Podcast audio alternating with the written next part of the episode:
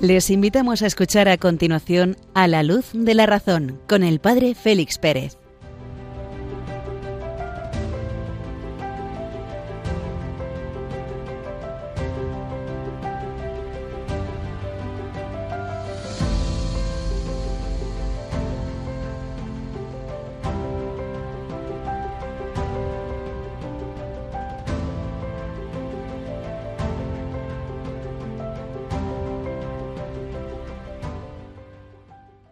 Muy buenas noches, queridos amigos de Radio María.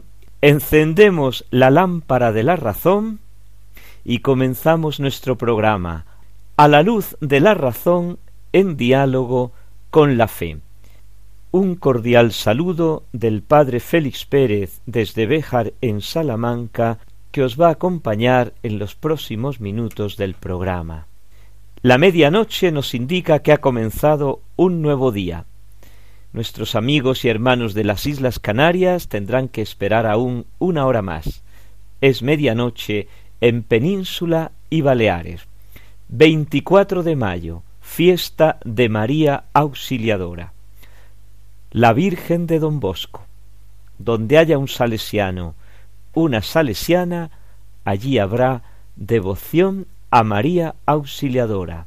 Ya don Bosco se encargó de popularizar esta entrañable advocación de la Virgen, auxilio de los cristianos. Vaya a don Bosco, el gran, uno de los artífices de estas relaciones entre la razón y la fe, cual fue su ingente producción escrita, vaya a él nuestro primer homenaje en esta noche. Don Bosco no era un teórico de la educación, era un cura que venía del mundo rural, que tenía el gran don de poner los pies en la tierra. Mucho barro había pisado en su infancia, mucho barro para ir a la escuela, como no ahora, pisando en la realidad. Su sistema pedagógico, el cual es famoso, apoyaba sobre tres pilares. El primero, la razón, el segundo, la fe, y el tercero, la caridad. Y es en esta perspectiva donde también nosotros tenemos que caminar. Razón, porque estamos hablando a la persona humana, fe, porque tenemos que hablar a un cristiano, tenemos que formar un cristiano, y caridad, porque el Señor nos la ha dejado como el modo ordinario de relacionarnos, la caridad. Aprendiendo pues el arte de vivir, el arte de ser feliz, creando un ambiente en el cual cada uno de nosotros nos sintamos amados, nos sintamos queridos, para poder desarrollar las potencialidades que tenemos, que no son más que las semillas que el Señor ha sembrado en nuestro campo interior, en el corazón de cada uno. Vivir el tiempo libre en la lógica de la gratuidad, vivir el tiempo de trabajo en la lógica del esfuerzo y vivir el tiempo para Dios en la sencillez, en la humildad, en la grandeza del alma, los ratos largos que don Bosco a solas se pasaba en el sagrario, los ratos largos que hacía pasar a sus muchachos ante el Santísimo Sacramento, en la misa y en la adoración de la tarde los domingos. Eso sí, viviendo felices y alegres el resto de la jornada. Unos momentos musicales y nos adentramos ya en los contenidos de esta noche.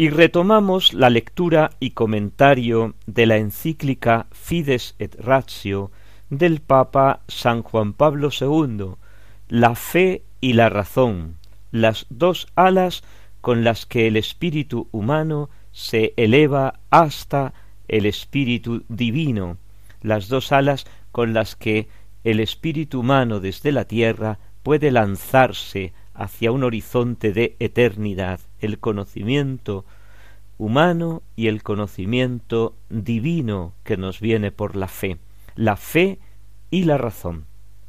Y digo retomamos porque el día pasado no nos habíamos detenido en ella por falta de tiempo, habíamos procurado otro formato para el programa. Vámonos al número treinta y cinco, con el que se concluye el capítulo tres que titulaba Intellego ut credam, conozco para creer, pienso para creer, pero ese pienso eh, tomémoslo con alfileres. Sobre la base de estas consideraciones generales que ha dicho el Papa anteriormente, es necesario examinar ahora de modo más directo la relación entre la verdad revelada y la filosofía. Esta relación impone una doble consideración, en cuanto que la verdad que nos llega por la revelación es al mismo tiempo una verdad que debe ser comprendida a la luz de la razón. La verdad que nos viene por la revelación tiene que ser comprendida por la luz de la razón, no, no vale, pues, la disociación de las dos verdades, la verdad de la revelación por un lado, la verdad de la inteligencia humana, de la razón por otro. No, tiene que haber una receptibilidad, lo habíamos visto en el día pasado, precisamente en Jesucristo, verbo eterno del Padre, la luz eterna, y a la vez encarnado en el seno de María, Dios de Dios, luz de luz, Dios verdadero de Dios verdadero, engendrado, no creado, consustancial al Padre, por quien todo fue hecho. Pero ese verbo se ha hecho carne, ha habitado entre nosotros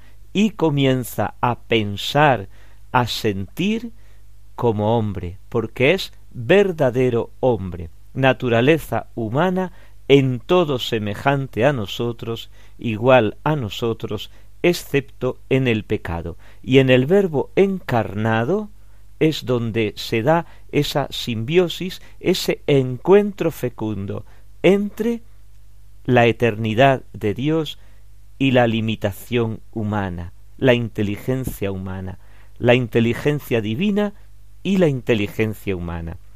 Sólo en esta doble acepción, en efecto, continúa el Papa, es posible precisar la justa relación que existe entre la verdad revelada y el saber filosófico.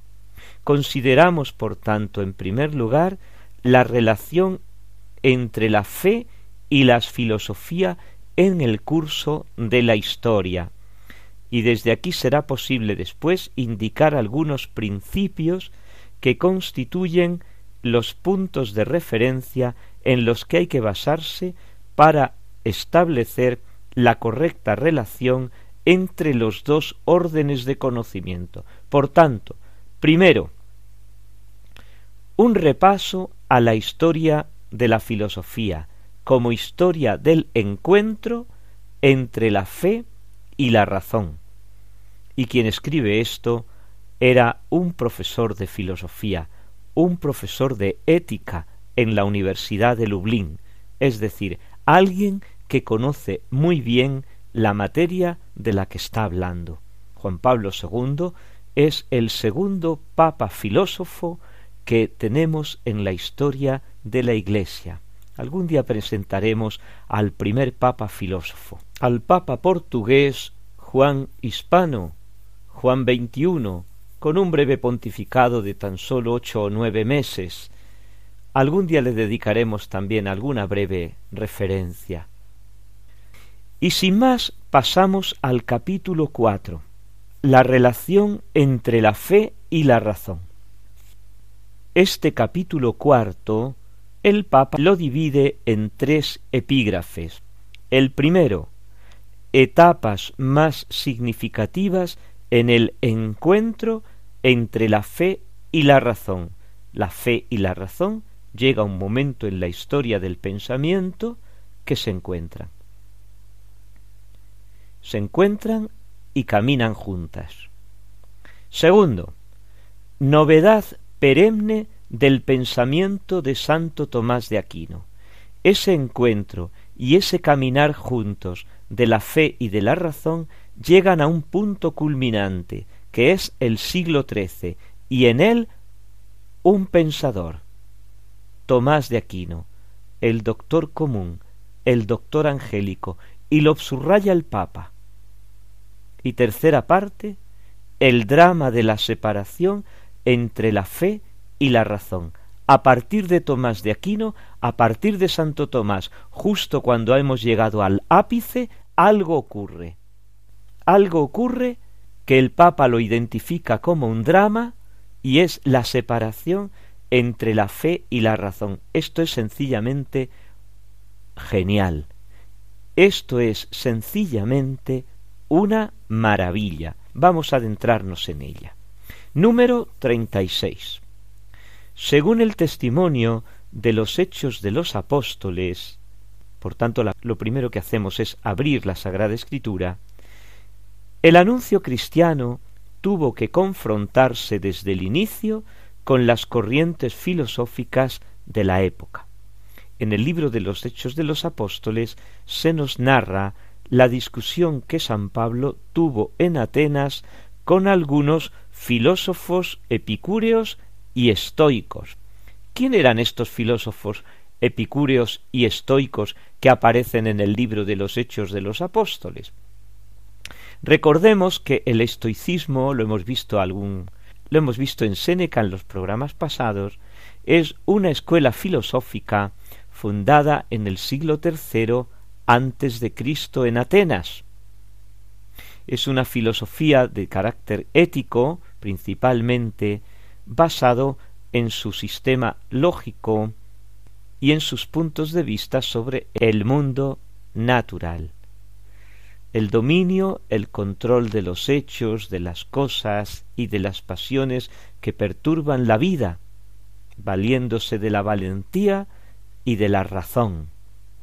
Y los epicúreos son, diríamos, primos hermanos de los estoicos porque nacen a la vez en esa cosmópolis que es el imperio alejandrino, donde caen los límites estrechos de las polis griegas, de las ciudades independientes, y todas ellas pasan a formar parte de una unidad política superior, el imperio, ahí como que se difumina, se diluye la persona que tenía tanta fuerza y tanta importancia en la polis, y hay en el ser humano como una sed de ser alguien, y por eso aparecen estas corrientes filosóficas que subrayan el individuo, el miembro de la cosmópolis, es decir, de aquella ciudad universal.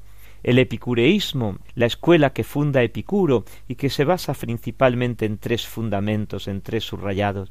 El primero es el sensismo, el principio del conocimiento es la sensación, el criterio de verdad es la sensación, el criterio del bien es la sensación. Lo vamos a ver después en las pasiones, cuando estudiemos en la segunda parte del programa precisamente las pasiones humanas, la búsqueda del bien, del placer. Segundo, el atomismo. Las cosas se forman mediante el unirse y el disgregarse de los átomos, y en ellos las sensaciones como estratos de átomos que me llegan a mí provenientes de las cosas. Y tercero, el semi-ateísmo. Los dioses existen, sí, están ahí, pero no tienen nada que ver conmigo ni con el gobierno del mundo. En este ambiente es en el que San Pablo aparece en Atenas en el Areópago. Lo dejamos aquí. Unos momentos musicales y agradecemos al Señor el que nos brinde la posibilidad de poder conocer estas maravillas a través del magisterio de San Juan Pablo II.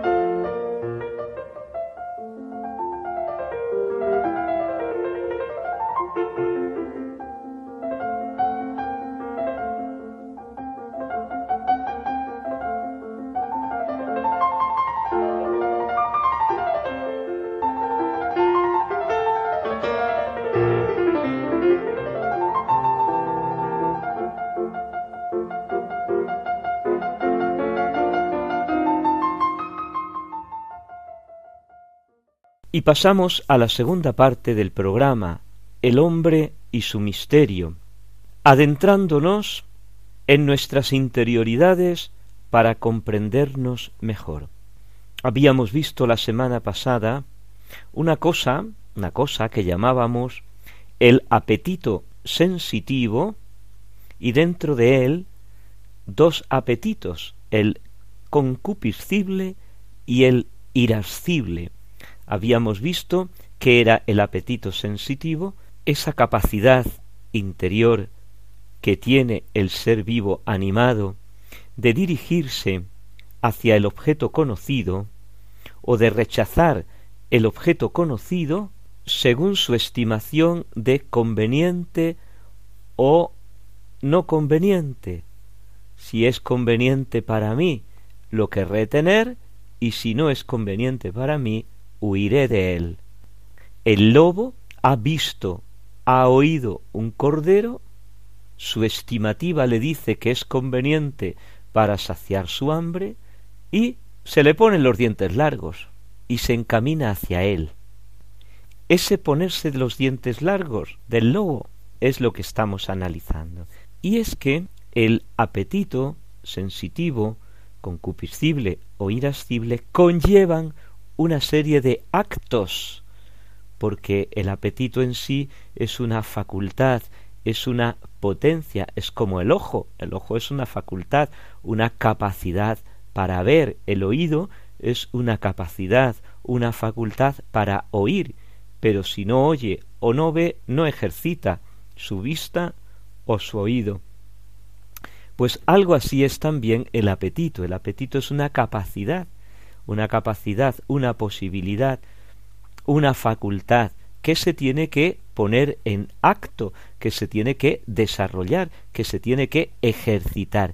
El ejercicio, el acto de estas capacidades es lo que los clásicos han llamado pasiones, que son los actos propios del apetito sensitivo en su nivel concupiscible o en su nivel irascible. Son, pues, las pasiones los movimientos de las facultades apetitivas sensitivas. Normalmente, normalmente el término pasión tiene entre nosotros un sentido peyorativo en el lenguaje común. Ese se ha dejado llevar por una pasión, una pasión de cualquier tipo, de la ira, por ejemplo, del odio, del amor, del amor encendido, de, de, de, esa es una persona muy pasional, el otro es muy racional, decimos porque porque manifiesta poco sus sentimientos, y luego hay una serie de nombres por ahí, de, de términos que circulan y que se entrecruzan entre ellos, que tendríamos que irlos aclarando para podernos poner de acuerdo. Pasión, emoción, sentimiento, humor, afecto, afección, pulsión, apetición, un montón de palabras que están relacionadas entre sí y que cada una tiene un matiz propio, lo propio del lenguaje.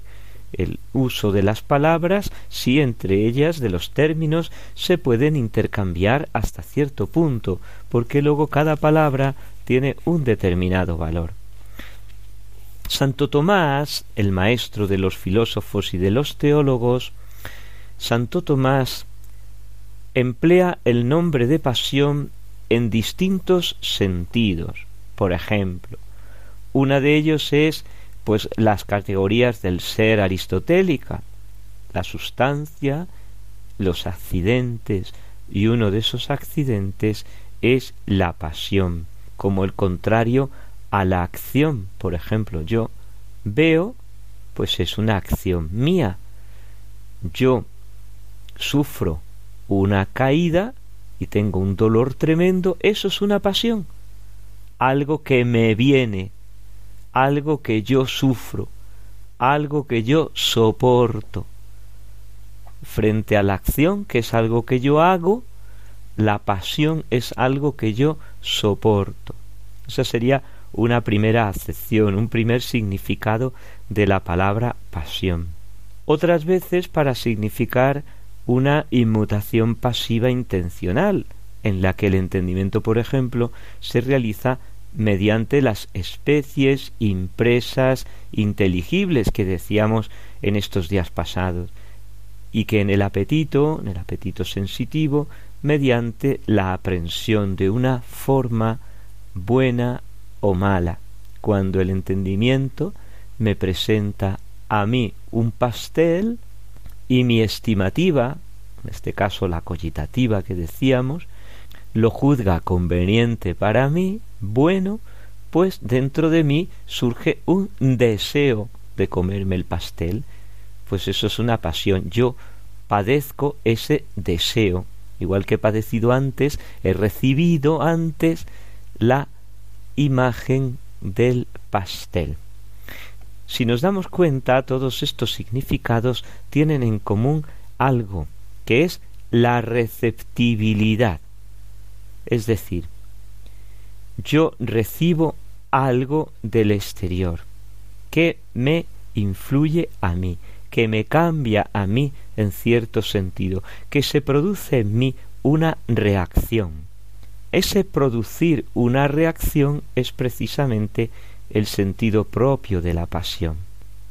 Y es precisamente en este sentido, en el sentido de pazos griego, que Santo Tomás y, con él la tradición filosófica que arranca de la universidad medieval, la palabra, el término pasión, viene a significar perturbación, afección, afecto, algo que mueve, algo que incide dentro de mí, que incide en mi alma, que incide en mi persona un acto ilícito de las potencias sensitivas, apetitivas, concupiscible e irascible.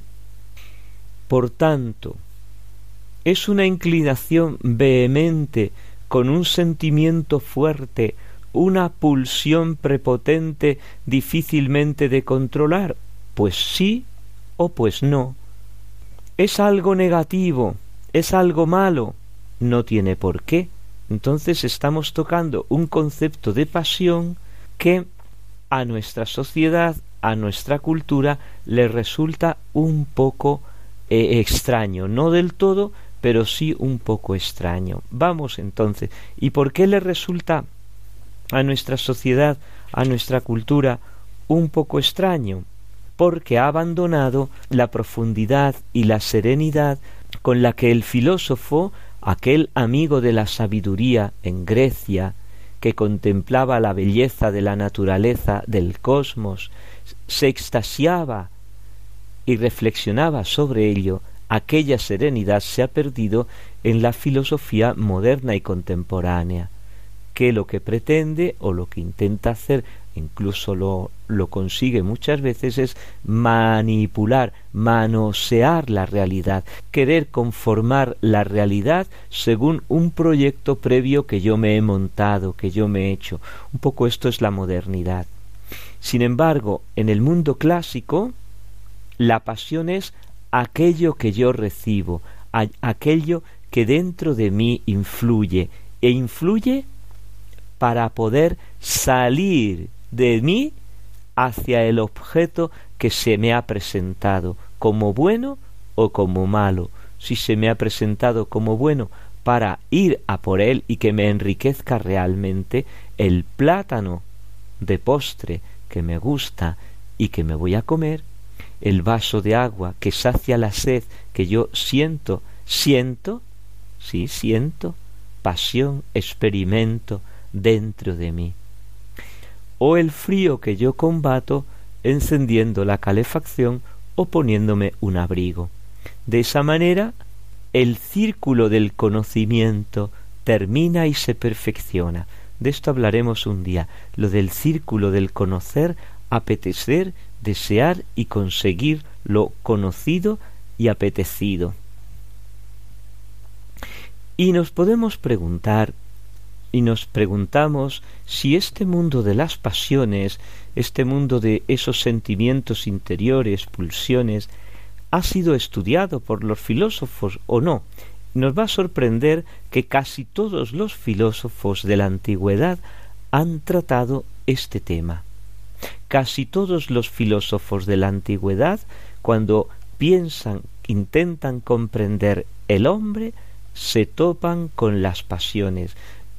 Y también en la modernidad, si bien se han centrado en el conocimiento y en la acción, y han dejado un poquito más en penumbra esto del sentimiento y de la afección, pero también nos encontramos en la modernidad, por ejemplo, Descartes, Descartes dedica muchas páginas de su reflexión a las pasiones. Es más, es de los pocos filósofos que han dedicado espacio en su obra literaria a las pasiones. Spinoza, Hume, Kant, Schopenhauer, Nietzsche, por citar solo a los más conocidos. Vamos a, leer un texto de Santo Tomás donde él precisa el significado del término pasión. Es la cuestión 26 de las cuestiones de de veritate sobre la verdad. En el sentido común, en el sentido ordinario, normal de la palabra, la pasión se encuentra en el alma, en el alma humana, en el alma del animal, como en el resto de cualquier criatura, en cuanto cualquier criatura, en cuanto toda criatura, tiene en sí misma algo de potencia, de potencial, y por esta razón toda criatura existente es receptiva de alguna cosa, de algo. Toda criatura, por el hecho de ser creada, ha recibido, está recibiendo el ser, el existir, porque la criatura lo que le caracteriza es que el existir, el existir, el ser eh, tal cosa, lo tiene recibido, lo recibe, no se, lo, no se crea a sí misma. Según el sentido propio, la pasión se encuentra sólo donde hay movimiento de contrariedad, y el movimiento de contrariedad se encuentra sólo en los cuerpos. La contrariedad de las formas, y de la cualidad sólo se encuentra en las cosas generables y corruptibles que se engendran, que se generan y que se corrompen, que se producen y que se deshacen. Por tanto, sólo en estas cosas se puede decir que padecen, tienen pasión. Y por tanto, no se puede decir que el alma padece en este sentido. ¿Por qué? porque el alma no se descompone, el alma no es corruptible, el alma es inmortal, el alma humana y el alma angélica. E incluso si recibe alguna cosa que no venga mediante la transmutación de un contrario al otro, sino, sino solamente por causa del influjo de la gente, del mismo modo que el aire es iluminado por el sol. Y finalmente, según un sentido figurado, la pasión se puede decir también en el alma, porque ella padece en cuanto su operación viene impedida, ella sufre. Si no, por ejemplo, pues un alma que quiere amar y quiere gozar y no puede, en ese momento sufre. Propiamente para Santo Tomás, como lo era para Aristóteles, las pasiones son movimientos, alteraciones del apetito sensitivo en sus dos niveles, concupiscible e irascible, es decir, actos del apetito sensitivo. Y si, nos preguntamos, ¿y cuántas son las pasiones?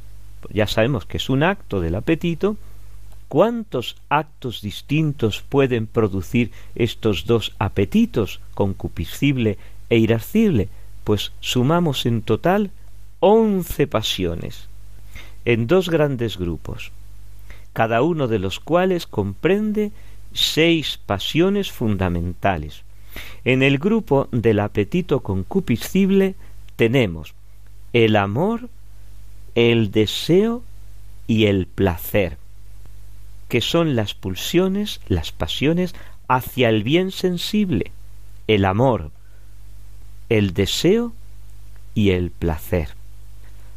El odio, la huida y la tristeza, que son las reacciones frente a un mal sensible que me amenaza. El odio, el huir y la tristeza. Y en el grupo del apetito irascible tenemos la esperanza y la audacia. ¿Solo? Sí, solo. Nos falta uno, falta uno, por eso hemos dicho once. La esperanza y la audacia que son las disposiciones hacia un bien difícil de conseguir y que finalmente lo conseguimos. Y al contrario, la desesperación y el temor, que son las reacciones hacia un mal del cual se puede difícilmente huir, y cuando el mal ya lo tengo encima, surge en mí la ira o la cólera, que es como el abrazo interior, digámoslo así, con el mal que se me ha metido dentro. Como veremos en el próximo programa, identificaremos cada una de estas pasiones y veremos que van todas interrelacionadas, que esto no es, no es como, como un, un puzzle que tiene una serie de piezas que se van quitando y poniendo y se pueden, sí, vale, lo recomponemos así para sacar, por ejemplo, el mapa de España o el organismo humano. No. Esto es más bien, anda hablando de organismo humano, como las piezas del organismo humano, el estómago, los pulmones, los bronquios, que vamos engarzando, pero que todo tiene una correlación, porque todo es un organismo vivo. Entonces todo está correlacionado, todo está relacionado. Vamos de esta manera comprendiéndonos a nosotros mismos, conociendo nuestros mecanismos interiores. Y es sumamente importante, aunque vayamos pasito a pasito, avanzando poco, porque después tenemos que ir construyendo sobre esta maravillosa visión un mundo, un mundo impresionante. Por ejemplo, habíamos caído en la cuenta de que sobre el apetito concupiscible e irascible se van a construir las virtudes de la templanza y de la fortaleza, la templanza sobre el apetito concupiscible y la fortaleza sobre el apetito irascible. Es más, como hábitos operativos, las virtudes van a regular, van a, dirigir estos apetitos en cierta manera. Vemos entonces cómo todas las piezas están siendo engarzadas en nuestro interior. Unos momentos musicales para agradecer al Señor la maravilla que ha hecho. Señor, dueño nuestro, qué admirable es tu nombre en toda la tierra, en toda la tierra. ¿Qué es el hombre para que te acuerdes de él? El ser humano para darle poder. Lo hiciste poco inferior a los ángeles lo coronaste de gloria y de dignidad, le diste el mando sobre las obras de tus manos, todo lo sometiste bajo sus pies, Señor, dueño nuestro, qué admirable es tu nombre en toda la tierra.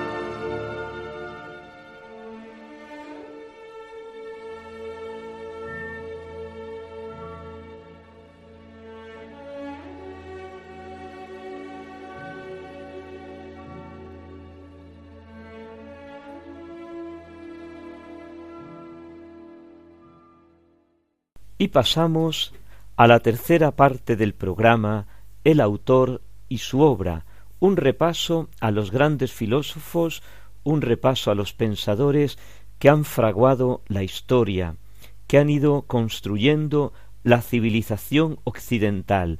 Vamos a volver otra vez nuestros ojos hacia Grecia, la cuna de la filosofía, la cuna de nuestra cultura europea. Genófanes de Colofón en el siglo VI antes de Cristo.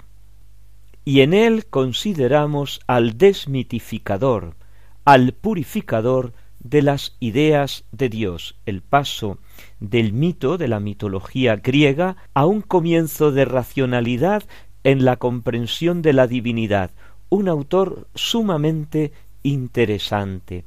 Nace en Colofón, en la Jonia, cerca de Éfeso, actual Turquía. Pero colofón tiene algo que ver con el colofón de un libro, efectivamente.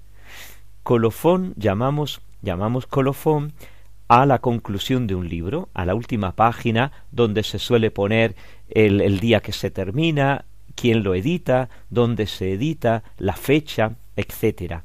El colofón de una obra el colofón de una obra literaria, el colofón de una obra musical, el colofón, el, el final, la conclusión, que suele ser algunas veces con un matiz de apoteosis. Bueno, ¿y qué tiene esto que ver con la ciudad griega, el nombre propio de una ciudad colonia griega en la Jonia, en Asia Menor, que se vio envuelta en su historia en innumerables peripecias bélicas, famosa en la antigüedad por su producción de resina del pino.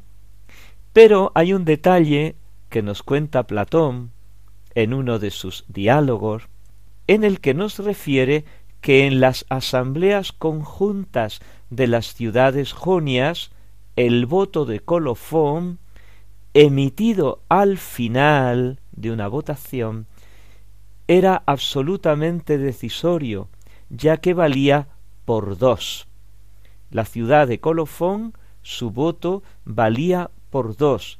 ¿Por qué? Porque estaba la ciudad de Colofón, que se había extendido a Esmirna y que poblaba las dos ciudades. Entonces, el voto de Colofón concluía, terminaba, daba por finalizado una votación, daba por finalizado un proceso decisorio y de ahí tenemos el concepto nuestro de colofón como final de algo. Volvemos a la ciudad de Colofón. Volvemos a Genófanes de Colofón.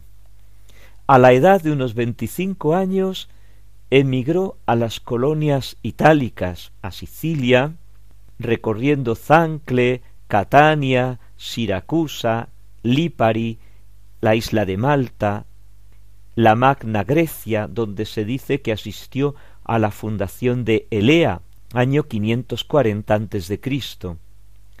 Dado su carácter y su profesión, no parece probable que permaneciera mucho tiempo en ninguno de estos lugares, y menos que llegase a fundar una escuela propiamente dicha. Si no permaneció en ningún lugar, no se funda una escuela filosófica desde la itinerancia.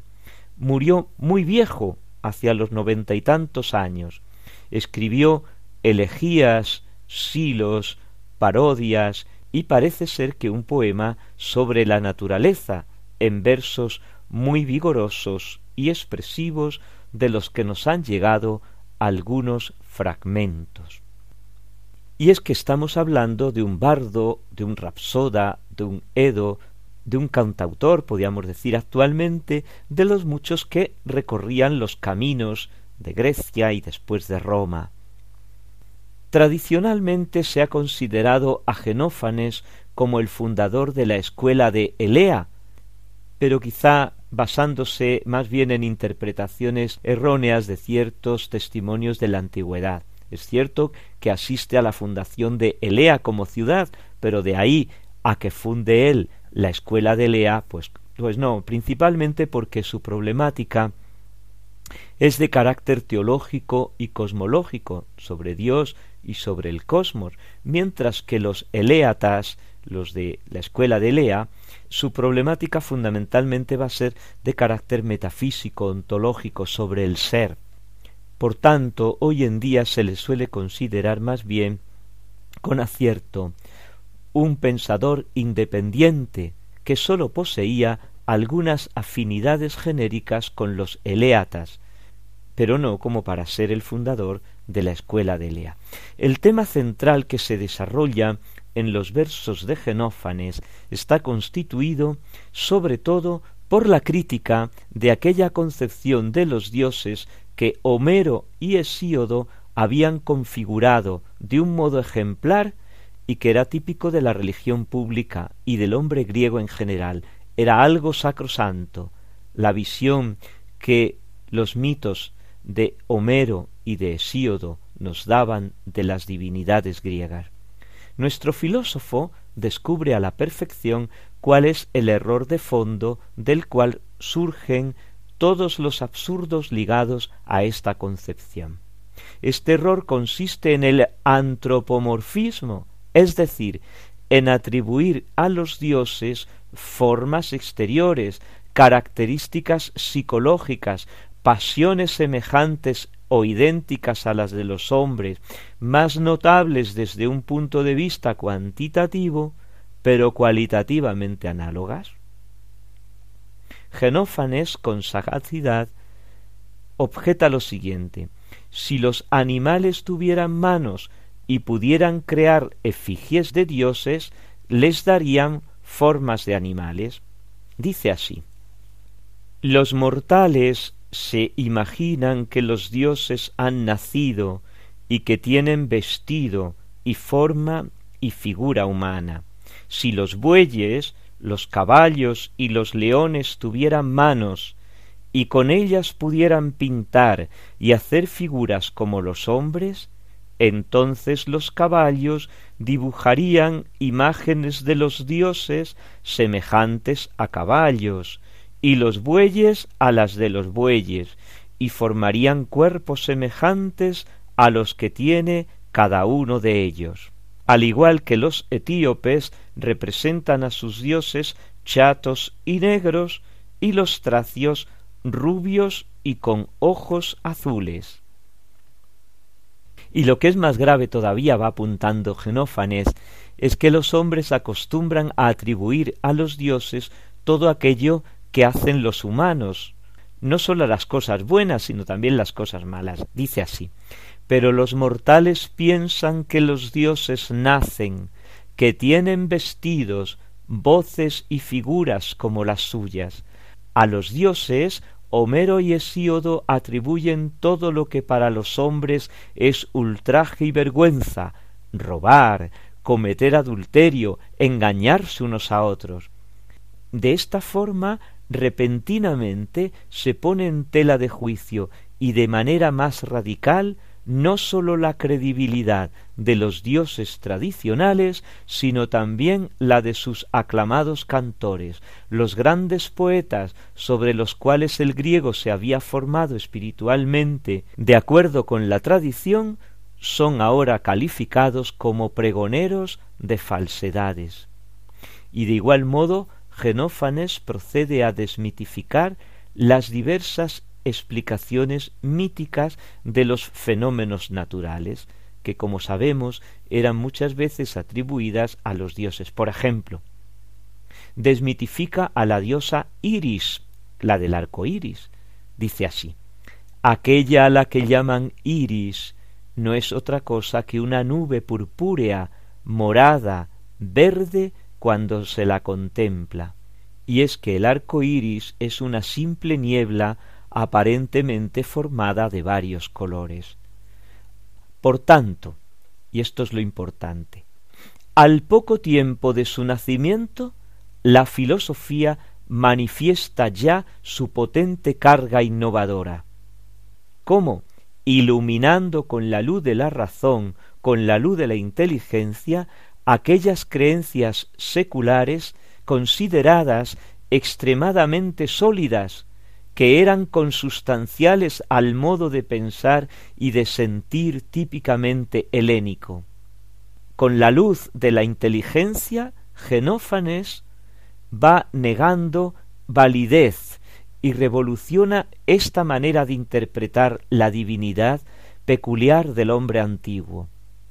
Ya desde Genófanes el hombre occidental no podrá seguir concibiendo a lo divino de acuerdo con formas y medidas humanas. Hay que profundizar, hay que caminar más adentro. Sin embargo, las categorías de las que disponía Genófanes para criticar el antropomorfismo de la religión tradicional eran las que provenían de la filosofía de la fisis y de la cosmogonía jónica. Por consiguiente, pues, después de haber negado con argumentos correctos cómo hay que concebir a Dios con formas humanas, afirma Genófanes que Dios es el cosmos, como que, como que cae en su misma trampa. ¿Por qué? Porque le faltan los elementos conceptuales de algo que él está intuyendo, que él algo barrunta. Y así se comprenden otras afirmaciones suyas que a muchos han resultado enigmáticas y que en cambio son algo evidente desde una perspectiva de este primer pensamiento griego. Por ejemplo, extendiendo su consideración a la totalidad del universo, nos refiere Aristóteles en el libro primero de la Metafísica. Genófanes afirmó que el uno es Dios. El uno de Genófanes es pues el universo, como él dice que es uno, Dios, el supremo entre los dioses y los hombres, y que ni por figura ni por pensamiento se asemeja a los hombres. Y si el Dios de Genófanes es el Dios cosmos, se hacen comprensibles estas otras afirmaciones del filósofo que si no no acababan de entenderse. Todo entero él ve, todo entero él piensa, todo entero él oye, pero sin esfuerzo, con la fuerza de su mente, hace que todo vibre, permanece siempre en el mismo lugar, sin moverse para nada, no es digno de trasladarse de un sitio a otro, por eso los autores clásicos veían en estas palabras, en estas frases medio enigmáticas de Genófanes, como el inicio de la escuela de los Eleatas de Parménides y de sus discípulos. En resumen, a Dios se le atribuye el ver, el oír, el pensar, así como la fuerza omnipotente que hace vibrar todas las cosas, pero no en dimensión humana, sino en una dimensión sobrehumana, cosmológica ya, de todo el cosmos, no se contradice con las informaciones que nos llegan de los antiguos, que nos narran que Genófanes consideró como el principio de todo la tierra. Todo nace de la tierra, todo acaba en la tierra. Tierra y agua son todas las cosas que nacen y crecen. ¿Por qué? Porque estas afirmaciones no se refieren al cosmos en su conjunto, al orden de todas las cosas que existen, que no nace ni muere, el cosmos está ahí, es fijo, sino a la tierra, a la esfera terrena. También adujo pruebas bastante inteligentes de estas afirmaciones. Por ejemplo, él se encontraba fósiles marinos en las montañas. Entonces, ¿qué? Pues que había habido agua allí y no solo tierra, que el agua había llegado hasta esas montañas. Entonces, vemos cómo con su inteligencia, con su razón, va dando explicación, va dando razón de lo que se va encontrando. Todas las cosas del mundo se destruyen periódicamente mediante la disolución de la tierra en el océano, volviendo al fango primordial, de donde vuelven a salir indefinidamente todas las cosas. Un indicio, por ejemplo, de esta disolución es la sal, que queda cuando se evapora el agua del mar. Pero el ser permanece siempre en su unidad inmutable aunque se muevan y destruyan las cosas particulares. No admitió nacimiento ni corrupción, pero dijo que todo era siempre igual, refiere Plutarco. Genófanes proclama una vida más austera que la vida corriente de su tiempo.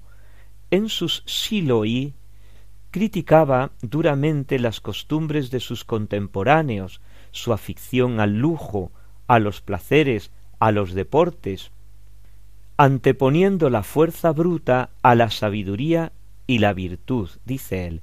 Nuestra sabiduría vale más que la fuerza de los hombres y de los caballos. No es justo preferir la fuerza a la provechosa sabiduría. Con las victorias de los púgiles en el Pentadón y en el Pancracio o en los Juegos Olímpicos no se ordena mejor la ciudad, ni se llenan los almacenes públicos, refieren aquellos textos. ¿Y por qué? Porque la superioridad de los valores de la inteligencia y de la sabiduría sobre los valores vitales de las fuerzas físicas, de la robustez, del pugilato griego, que eran valores veneradísimos en la Grecia, no es el vigor o la fuerza física lo que vuelven mejores a los hombres y a las ciudades, sino la fuerza de la inteligencia, la fuerza de la mente. A ésta le corresponde el máximo honor. Y concluimos así con unos momentos musicales con los cuales podemos agradecer al Señor cómo la inteligencia y la razón humana han ido abriéndose camino en la oscuridad del mundo antiguo, dando a luz las sendas de la verdad en el conocimiento de la realidad, en los pasos poco a poco en los que la inteligencia humana ha ido alumbrando a la naturaleza, que ya es el lenguaje que Dios ha dejado impreso en su obra.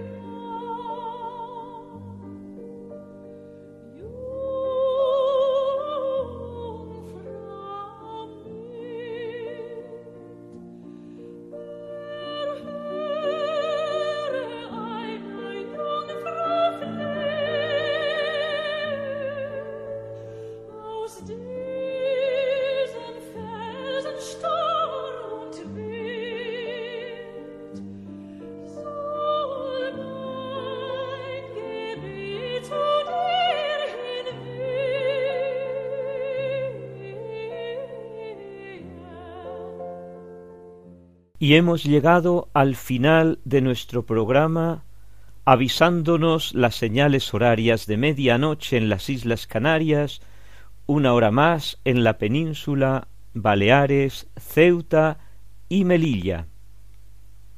La fiesta de María Auxiliadora ha comenzado.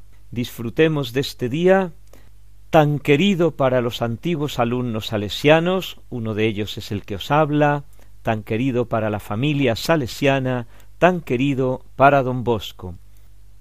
Podemos continuar nuestro diálogo en el correo electrónico del programa a la luz de la razón arroba Radio María ES o en el correo convencional, en el de toda la vida, Asociación Radio María, Paseo de Lanceros 2, planta primera 28024, Madrid. Nada más. Muy buenas noches, que Dios os bendiga. Ave María Purísima.